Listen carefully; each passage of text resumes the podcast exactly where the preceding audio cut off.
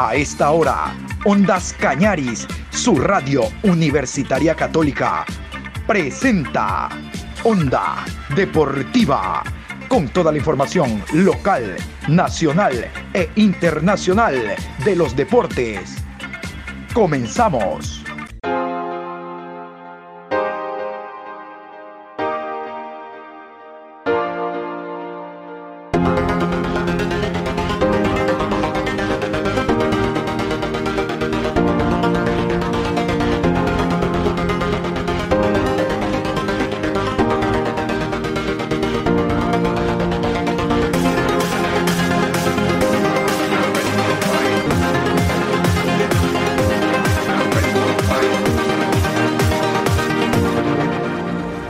¿Qué tal? Buenas tardes, ¿cómo le va mi querido amigo Juan Pablo Moreno Zambrano? Aquí estamos en la programación deportiva a esta hora. Hoy martes 3 de agosto, programa 789. Antes de continuar con el tema futbolístico, porque como decíamos en la mañana, se cerró la fecha 2 de la segunda fase de la Liga Pro Betcris, vamos a iniciar con el tema Juegos Olímpicos.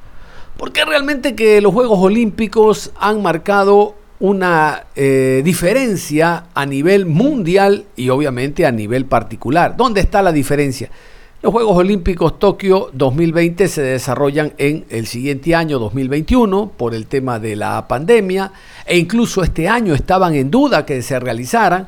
Los Juegos se volvieron atípicos. ¿Por qué? Porque lo normal es que el público asista a los escenarios deportivos y forme parte de eh, esa adrenalina, de ese valor agregado, de ese entusiasmo que se genera desde las gradas y desciende hasta las pistas donde participan los diferentes atletas. Ahora no. Ahora se ha vuelto simplemente la participación de los deportistas, algunos periodistas y nada más. Y el resto a seguirlo por redes sociales. Eso también marcó un hecho diferente, distinto en cuanto a estos Juegos Olímpicos. Y qué no decir el tema de la pandemia, llegar a la Villa Olímpica, hacerse un, examen eh, COVID eh, diario. En la Villa Olímpica no están todos los deportistas, sino simplemente un grupo de los que participan. Y luego cuando termina su participación, independientemente su, eh, éxito o fracaso, máximo pueden estar 48 horas, abandonar la Villa Olímpica porque seguirán llegando otros atletas de otros deportes, de otras disciplinas, porque todos no los puede albergar la Villa Olímpica como ocurría antes.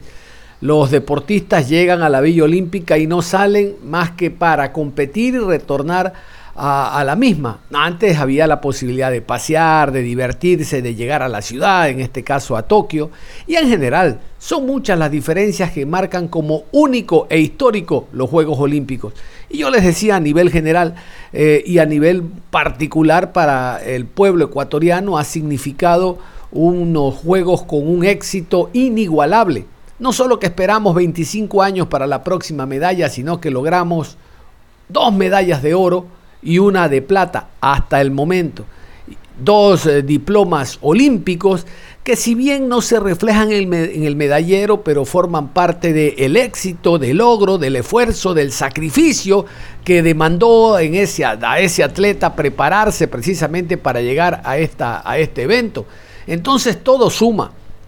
Recuerdan ustedes que el año pasado, en el 2020, cuando se iba a desarrollar los Juegos y estos se aplazaron, Muchos deportistas se encontraban fuera de sus países alcanzando el máximo rendimiento para llegar a tope a los Juegos.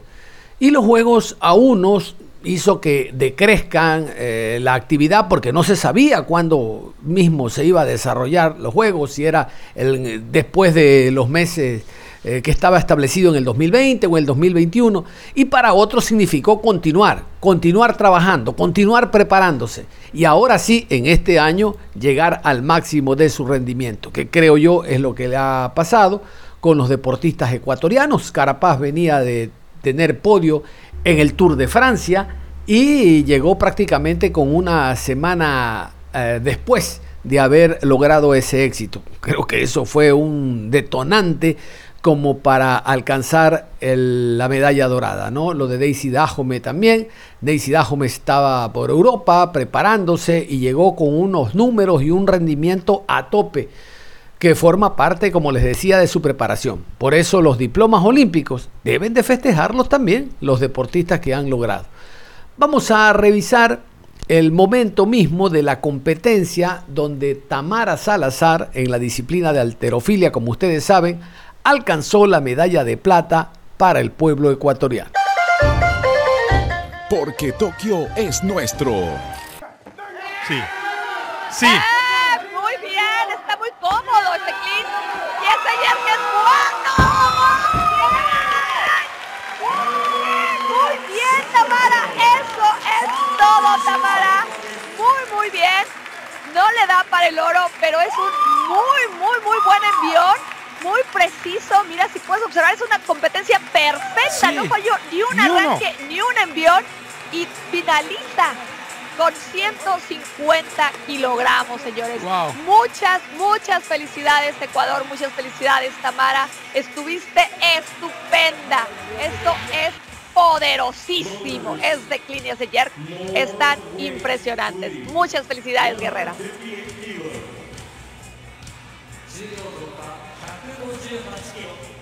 Esto lo hace porque lo puede hacer. Ya tenía asegurada la plata y porque lo puedo hacer, lo consigue. Por ella y para ella. Sí, claro. Así es. Este tipo de cosas incrementan, elevan, fortalecen el espíritu de esta chica y el espíritu de un país como Ecuador. Exacto, claro, y de todo el, continente.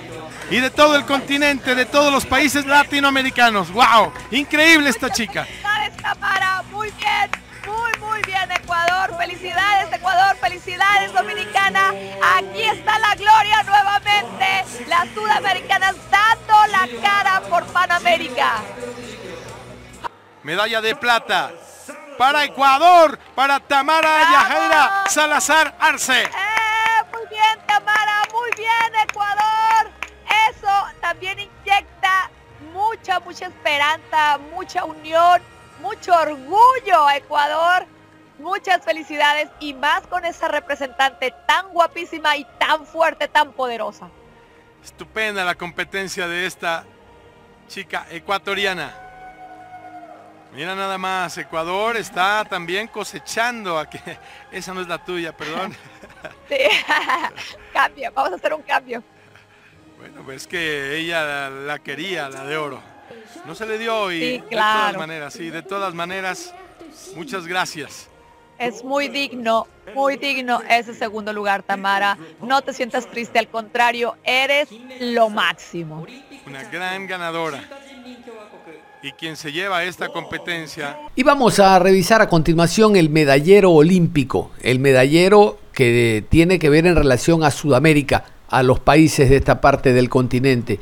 Nosotros la verdad que nos emocionamos al observar al Ecuador en segundo lugar con estas dos medallas de oro y una de plata por delante de países que tienen no solo mayor preparación, mayor dedicación de los gobiernos, sino mayor cantidad poblacional. Y uno diría, a mayor población, mayor cantidad de deportistas.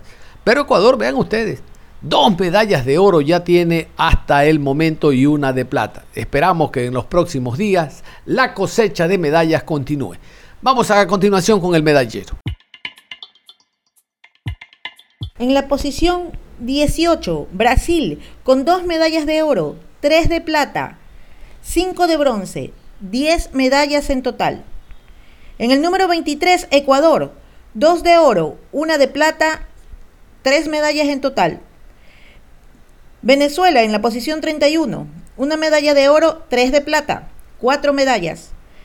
58, Colombia, dos medallas de plata y una de bronce, tres medallas.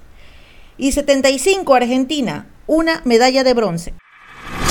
Onda Deportiva. Revisemos el empate de la fecha, al margen del que hablábamos en la mañana, MLA Aucas a 2. Este también, Orense ante Delfín, empate a 2. Delfín presentaba un estratega interino y resulta que es el equipo que se puso en ventaja y tuvo que emparejar esos dos goles que tenía de ventaja el cuadro Manavita, el conjunto que dirige Andrés García, el español, el cuadro de Lorense. Vamos a ir en la rueda de prensa con el director técnico de El Delfín, el hombre que se hizo a cargo del plantel. Jefferson Huerta dice que en apenas 30 horas tuvo que poner el equipo a punto. Creo que nosotros tuvimos 30 horas de trabajo, el equipo lo cogimos el día, sábado de la mañana. Creo que nosotros hicimos una especie de, de, de liberar las tensiones, la actitud de los chicos que venían realizando un trabajo no acorde a la situación del equipo, pero hoy día demostraron que pueden, que tienen ganas, que tienen lucha y creo que lo hicieron durante los 90 minutos, merecimos el partido de ganar. Hoy, ¿qué puede destacar? Primero, esos 30 minutos donde ustedes supieron golpear. De ahí un poco más, ¿qué cree que le faltó para contener estos tres puntos? Pero bueno, uno sacan como visitante y se viene Melec. Bueno, sí, creo que durante los 90 minutos sabíamos que Valencia iba a salir con todo. Nosotros planteamos un partido muy táctico. Creo que hoy día funcionaron todos a nivel de la parte defensiva, la parte media y la parte ofensiva. Creo que se lo trabajó durante la charla técnica porque no tuvimos tiempo para realizarlo. Cumplieron en un porcentaje muy alto, creo que cada uno de los jugadores, los que entraron. Eh, conversamos con los 30 minutos que usted dice específicamente, hicimos dos goles. Por ahí tuvimos otra tercera opción, no lo pudimos hacer y de ahí se nos complicó con el 2-1. Y en el segundo tiempo sabía que, sabíamos que Orense iba a replantear el partido, iba a estar eh, mucha gente ofensiva y por eso fue que hicimos una línea de 4-5-1 para manejar los tiempos y atacar por fuera. ¿Qué reflexión puede tener pues, del equipo a, las horas, al poco tiempo que pudo usted tenerlo como eh, dirigiendo el partido? Gracias. Bueno, sí, creo que por ser complicado lo de Charles, hicimos una línea de 5, como lo repito, por ahí quedamos eh, un poquito desamparados en la línea media, pero después eh, supimos cumplirlo. En, sí, los jugadores sabían que se iba encima el equipo de Orense. Replanteamos la situación ahí con, con, los cambios, sacamos a Yane Corozo, sacamos a Burbano, sabía que ya estaban cansados, sacamos a Cifuente para mejorar en la parte física, porque hicieron un buen desgaste. Y lo importante es que íbamos ganando, pero lamentablemente este fútbol, el resultado no se dio, pero contento con la ganar de ellos, eh, estamos en el camerino y, y, sentimos como que habíamos perdido, porque merecimos ganar y merecimos llevarnos estos tres puntos de vida que hay en la de la mañana en la, charla hablábamos justamente de los espacios que iba a dejar Benzi, porque sabía que iba a salir con todo. Se planteó como se, lo, como se lo dijo, creo que lo hicieron, lo desarrollaron de muy buena forma. Tuvimos dos opciones muy claras y las la supimos definir. De ahí en el segundo tiempo también tuvimos tres opciones, dos Ortiz y otras no, no recuerdo si fuente, pero lamentablemente no la pudimos concretar. Por ahí a lo último con una pelota, creo que de pelota parada nos empata y bueno, sí circunstancia del partido, pero el rendimiento de los chicos, me voy contento con el resultado. ¿no? Con todo lo que se vivió esta, esta semana, ¿cómo el equipo está psicológicamente? Recordemos que se fue el profe Paul Vélez, pero ¿cómo está realmente el equipo de, del Delfín con, sacando un punto eh, acá eh, fue en, en, Machala, profe? Un abrazo a la distancia. Gracias. Pues sí, creo que la tarea de, un gran profesional como es Paul Vélez eh, afectó a los chicos, pero sabemos que esto es fútbol, no podemos dar vuelta atrás esto es día a día, trabajo a trabajo y justamente los días, las 30 horas que estuve en el equipo fue inyectar anímicamente a ellos para hablar cada uno personalmente, hablé grupalmente con los chicos y, hoy día dejamos todo en la cancha porque sabíamos que, que, partido a partido tenemos que trabajarlo, pero vamos a seguir adelante. Creo que nosotros vamos a, seguir luchando por el objetivo que tienen cada uno de ellos y la institución como es fin.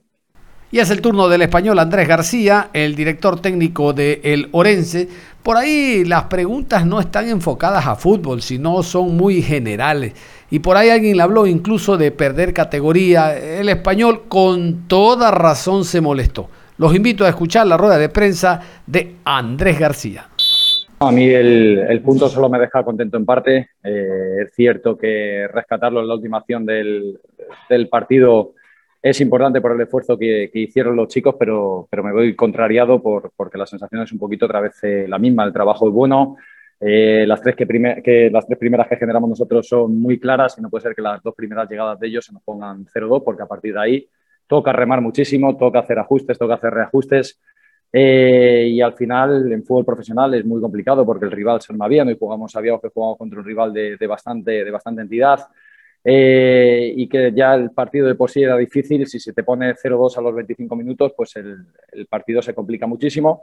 Pero bueno, me quedo con la actitud de, me quedo con la actitud de los futbolistas, me quedo con el haber rescatado ese punto, que nos sirve para sumar, pero nuestra idea era sumar de, a tres y, y, la verdad es que no, no, pese a rescatarlo no me doy contento. Al final los fallos eh, no vamos a señalar con el dedo quién hizo el fallo, quién lo dejó. Creo que esto es un deporte de equipo, un deporte colectivo que, te lo marca la diferencia las individualidades, tanto defensivas como ofensivas. Cometimos dos errores ahí en los duelos, no nos ajustamos bien con segunda línea, además no venían de ocasiones claras, fue un balón directo que los orientamos bien a los costados, que era lo que queríamos, orientarlo a los costados. Eh, quizá ellos no buscaron la diagonal a ese lado pensando que nos podían hacer daño y en malas situaciones defensivas nuestras en el duelo eh, ya nos, pilló largo para, para nuestra segunda línea, así llegaron los dos primeros goles que fueron muy, muy parecidos. Y bueno, como usted dice, al final no, nosotros no esperábamos fallos de, de, Quiñones o esperábamos fallos de otros, nosotros esperábamos estar bien y esperábamos eh, que el partido, si no definirlo nosotros al principio, que llegase parejo y esas dos acciones puntuales eh, ya te lo, ponen eh, te lo ponen muy cuesta arriba. al final, en la segunda parte metimos variantes, pero bueno, la variante al final, los diez últimos minutos, se limitó casi a meter a costa delantero, meter balones al área, esperar alguna segunda acción eh, y tratar de hacer o empatarlo en algún, en algún balón parado como, como así fue y como llegó, como llegó la, la ocasión del gol. ¿Hasta cuándo insistir con este, este intento de, de, darle ese matiz europeo al equipo de Orense que no da resultados? Hasta, hasta, hasta, que el entrenador de Orense del primer equipo sea europeo y español en este caso. Hasta ahí va a ser. Así el equipo descienda. Siguiente pregunta, por favor, Leo. Eh, ¿Cómo podemos conseguir o cómo podemos ver un Orense diferente para poder eh, alcanzar un, evitar el descenso más que todo? Gracias, profe. Bueno, Denis, yo, gracias por la pregunta. Eh, vamos a empezar a hablar de fútbol. Entonces, yo creo que el, el, tratar o la propuesta que hemos sacado hoy, hemos metido una línea de tres para generarle un 3 para 2 a su primera línea de presión meter cuatro futbolistas por dentro para generarle un 4 para 2 a sus dos mediocentros, tanto a Ortiz como, tanto Ortiz como, como García, y generarles esa superioridad y que apareciese desde posiciones alejadas Bruno Olvider liberado. Nos ha dado porque ha aparecido el hombre libre. Las tres primeras las hemos generado nosotros. Hemos tenido tres situaciones prácticamente de mano a mano y dos que han sacado debajo de los palos. Eh, quizás si hubiésemos hecho una de ellas, el partido hubiese cambiado y se hubiese decantado para, para nuestro lugar.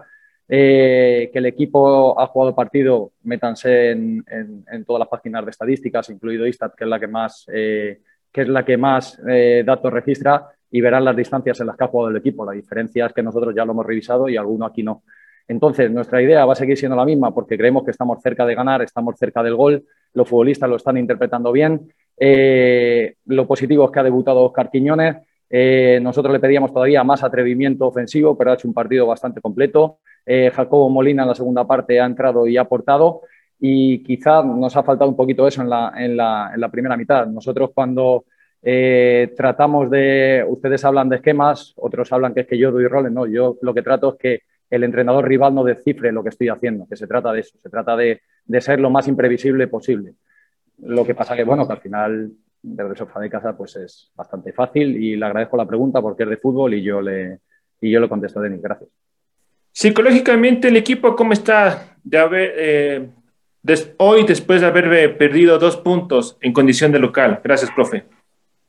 El equipo está bien, el equipo hoy, el esfuerzo que ha hecho, si el equipo estuviese mal psicológicamente, lo normal es que el partido no acabe eh, empate a dos después de ponerte 0-2 contra Delfín. Lo normal es que hubiese acabado 0-4, incluso peor. El equipo se ha repuesto, el equipo ha ido hacia adelante, el equipo ha asumido responsabilidad. Eh, más en los últimos 20-25 minutos más a través de, de ponerle corazón que a través del juego, pero si el equipo estuviese mal anímicamente, el partido no lo empatas en la última acción del partido. Entonces, eh, me quedo con eso, pese a que me voy contrariado y pese a que, que, a mí hoy el punto me sabe a bastante poco y sabemos que tenemos muchísimo que mejorar, pero vamos a mejorar desde el juego. Lo tenemos claro que tenemos que mejorar desde el juego, tenemos que mejorar el ponerle esa garra, todo eso significa el tener personalidad, el querer el balón, el atreverse, el jugar hacia adelante, el ubicarse bien, el ir al área del rival, el ir a presionar a campo rival, porque si hoy Delfín solo tiene opciones en juego directo porque le hemos ido a presionar a campo rival y hemos pasado muchísimos minutos en campo rival presionando y esa va a ser la, y esa va a ser la idea, ya lo he dicho, como lo he dicho antes, mientras eh, yo sea el, director técnico del equipo. Onda Deportiva. Vamos a ir con el técnico ganador de la fecha, que fue Pulga Vilanes. Seis puntos en dos partidos, derrotó al Cuenca 2 por 1 Pulga es contento porque es evidente, como les decía yo, que el equipo del Cuenca ha mejorado, pero no le alcanza. Pulga Vilanes y la victoria. Que cuando un equipo te, te, ataca, como ellos no vinieron a atacar, que fue su propuesta, los espacios quedan detrás, ¿no? Entonces, en buena hora nosotros decidimos que al ellos venir, eh, intentar atacar los espacios que ellos dejaban detrás y creo que lo logramos. Sabíamos que, que con la calidad de jugadores que tenemos de tres cuartos de cancha para adelante, en los errores que ellos cometían íbamos a tener oportunidades y así fue. Y sabíamos que, que si nos defendíamos bien atrás, eh, con los centros que por lo general ellos tiran, eh, íbamos a ganar el partido, que era lo que estábamos buscando, ¿no? Eh, no, no, decidimos acoplarnos a lo que el rival nos estaba proponiendo y, y, creo que fue lo correcto. ¿Alcanzará los puntos que acumuló en la primera parte para buscar un torneo internacional? Buenas noches a usted, Paul. Eh, obviamente nosotros empezamos en, en puestos de descenso y, hablar de ganar la etapa sería una falta de respeto incluso para los rivales que hicieron una primera etapa mejor que, que la nuestra. Así que no podemos, no podemos decir que, que vamos a ganar la etapa y que, que vamos a clasificar una copa. Eh, creo que no sería prudente, pero tampoco acepto o tampoco considero que que vamos a pelear la permanencia y todo eso, ¿no? Porque, porque las oportunidades están para todos, todos arrancamos de cero y todos soñamos, tengo un fixture mucho mejor que el de la primera etapa, tengo un equipo ya armado, que la primera etapa no lo pudimos hacer, así que, que lo correcto es ir partido a partido, como lo estamos haciendo, eh, pensar simplemente en lo que viene y en algún momento de la etapa que yo considero por la experiencia que, que he adquirido, que por ahí por la fecha 5 o 6, uno puede decir estamos para esto, ¿no? No quiero ponerles un techo ni muy bajo ni muy alto a mis jugadores, ponernos una presión innecesaria. Vamos partido a partido, intentamos ganar, tenemos, tenemos, tenemos rivales en casa que, que estadísticamente, aunque la estadística eh, no juega, pero dice muchas cosas, tenemos rivales en casa que por lo general son partidos que sacamos adelante, como el de hoy. Así que, que vamos a ir partido a partido y en su momento vamos a decidir para qué estamos. ¿Cuál considera que es el gran cambio? Usted acaba de decir, ya tengo un equipo armado que no logré tener en la primera etapa. ¿Cuál es el gran cambio de ese armaje de equipo que tiene ahora que no tuvo en la primera parte? Hay algunos nombres que se caen de maduro, pero quisiéramos escuchar la explicación en sus palabras, profe. Buenas noches. Este, mire, el, el, el, yo creo que venimos haciendo lo mismo que, que, que, que todos, los, todos los años, ¿no? Pero nosotros a principio de año perdimos 13 jugadores del año anterior la mayoría de titulares y la mayoría de gente que entraba al cambio. Este año jugamos con jugadores que el año pasado no habían venido jugando, eh, trajimos jugadores de otros equipos que por lo general no vienen jugando, que es la característica del club, para poder potenciarlos y poder hacer algo. Y por es normal que nos haya costado, ¿no? Porque son seis meses que, que lo que, lo, o sea, y, y el respeto de lo, del periodismo que analiza el fútbol semana a semana y ese es su trabajo. Pero los jugadores de fútbol es un ser humano, ¿no? Entonces adaptarse a todo le cuesta adaptarte al, al, clima, muchas veces no eres de esta ciudad, adaptarte al clima, a la forma de entrenamiento, a tus nuevos compañeros, a tu nuevo cuerpo técnico, a un estilo de juego, a un estilo de defender, a un estilo de atacar.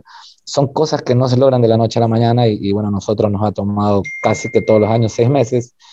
Y bueno, ahora tengo un equipo ya formado, gente que me conoce, yo los conozco, identifico cuáles son los líderes, cuáles son los que siguen, entonces, eso me, me, me da tranquilidad de, de poder soñar con hacer una buena segunda etapa. ¿Qué fue lo que le sorprendió en esta oportunidad del equipo adversario? Y qué interesante sería para la afición cuencana conocer su punto de vista sobre el equipo del Deportivo Cuenca, las falencias, qué es lo que rescata de la institución de, de, nuestra ciudad, profe, sabiendo de que ya en este año no se van a volver a enfrentar. Gracias. Bueno, rescato lo que ustedes ven, ¿no? Un gran entrenador, espero que,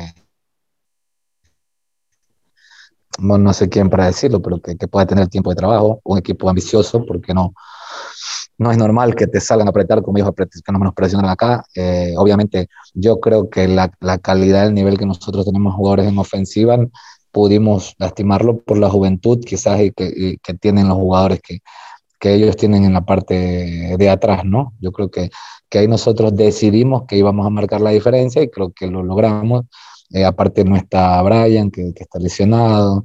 Entonces le han pasado ciertas cosas en la parte defensiva que, que han hecho que, que, tengan que recurrir a otros jugadores que, quizás son buenos jugadores, pero tienen un poco menos de experiencia. Así que eh, lo que puedo rescatar es el gran trabajo del profesor Sanguinetti, un Cuenca agresivo, un Cuenca que, que propone, un Cuenca que busca, eh, se defiende bien, pero bueno, lo que que con los jugadores que vienen detrás y que se están recuperando va a ser un, un equipo como todos los que dirige él, ¿no? Muy fuerte y que dan competencia todo el año. Onda Deportiva. Y del técnico ganador, vámonos al técnico perdedor. Vamos a hablar de José Cheche Hernández, el estratega del técnico universitario del Rodrigo Rojo. El equipo ambateño en las dos presentaciones no ha ganado, tiene cero puntos menos uno. De paso, Cheche en el último partido cumplió su tercer eh, compromiso de inhabilitación porque estaba expulsado. Juan Pablo Burch, el asistente técnico, asistió a la rueda de prensa y él conversa, mm, no sé, dice que está satisfecho por el rendimiento. Yo no estaría satisfecho, mi equipo pierde y pierde y pierde y pierde. Pero bueno, él está satisfecho. En todo caso, la dirigencia tiene la última palabra. Sabemos de que es difícil echar al cuerpo técnico que lidera el Cheche Hernández porque la cláusula de rescisión es así, esa sí es alta. Los puntos son bajos. Escuchemos a Juan Pablo Burcho.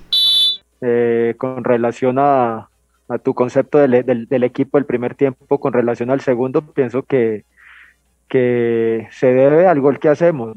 Eh, Cero no es un equipo grande y al verse eh, con la derrota parcial eh, por el gol que hacemos, eh, ellos toman otro comportamiento, hacen unos cambios que, que, le dan las variantes y la posibilidad de ir y buscar de otra manera el partido, el empate. No, no le veo que sea por los cambios, ya también ellos refrescan y nosotros necesitamos refrescar. Entonces es simplemente que, nosotros hacemos el gol precisamente eh, muy rápido en el, segundo tiempo y, posteriormente a eso pues hay, un, hay una respuesta del rival, es algo normal. Quisiera preguntarles sobre el tema de las variantes. Usted dice que se hizo cambios para refrescar tanto en Barcelona como en técnico y en Barcelona los cambios no se hicieron para refrescar. En Barcelona los cambios se hicieron para mejorar, para cambiar el esquema futbolístico. Sin embargo, en técnico universitario quisiera preguntarle, ¿qué pretendió con las variantes que hizo? ¿Qué pretendió con esas variantes? Y permítame una segunda pregunta. ¿Se quedan ustedes ya tranquilos? Técnico no tiene quien haga goles, no tiene delanteros. ¿No han pensado en alguna alternativa, por favor? Sí, pienso que que en las variantes el tema de Bone entra eh, para fortalecernos más en la mitad porque el rival mete a, a Damián Díaz, que es un hombre que, que se adueña de la mitad de la cancha, del medio campo, y necesitábamos un hombre fuerte, un hombre que, que, se caracterice más por la, por la parte defensiva, por la parte de cortar el juego, y para, por ahí pasó el cambio de Darío, el cambio de, Enzo, un jugador de, similares características eh, de, de, Henry. Eh, faltaban 15 minutos y, venimos de un partido también muy exigente donde Henry prácticamente jugó todo el encuentro en, en la ciudad de Manta y Enzo eh, en los entrenamientos muestra esa disposición y ese compromiso y esos deseos de, de, hacer las cosas. Entonces, como te digo, eh, son, son cambios que hacemos para, para, para mantener el resultado y para ir también eh, tratar de conseguir el, el, gol que nos dé la victoria. no pensamos nunca en meternos atrás, en defendernos y, y por ahí quizás se ve eso con relación a lo del 9, pues es una necesidad que, que, que lo vuelvo a decir, lo, lo, tenemos desde el año pasado y, y bueno, eh, es una necesidad que, que, la vemos todos. ¿Cuál es su, su ponderación o su calificación que hace de tanto personal y también en conjunto de técnico universitario en función del partido de hoy? Buenas noches. Pienso que el rendimiento del equipo fue aceptable, no, no, fue, no fuimos... Eh, el, comportamiento que, se mostró durante casi todo el partido no, no, fue, no fue malo, fue aceptable. Lastimosamente siguen pasando cosas que, que, no, no se las puede decir porque no somos un equipo representativo, pero, pero bueno, son, son cosas que, todo el mundo se da cuenta que, que, terminan afectando el resultado, pero, pero bueno, como te digo, para mí es una actuación tanto del equipo como de nosotros aceptable. Cerramos la información deportiva a esta hora de la tarde, invitándolos a que continúen en sintonía de Ondas Cañaris.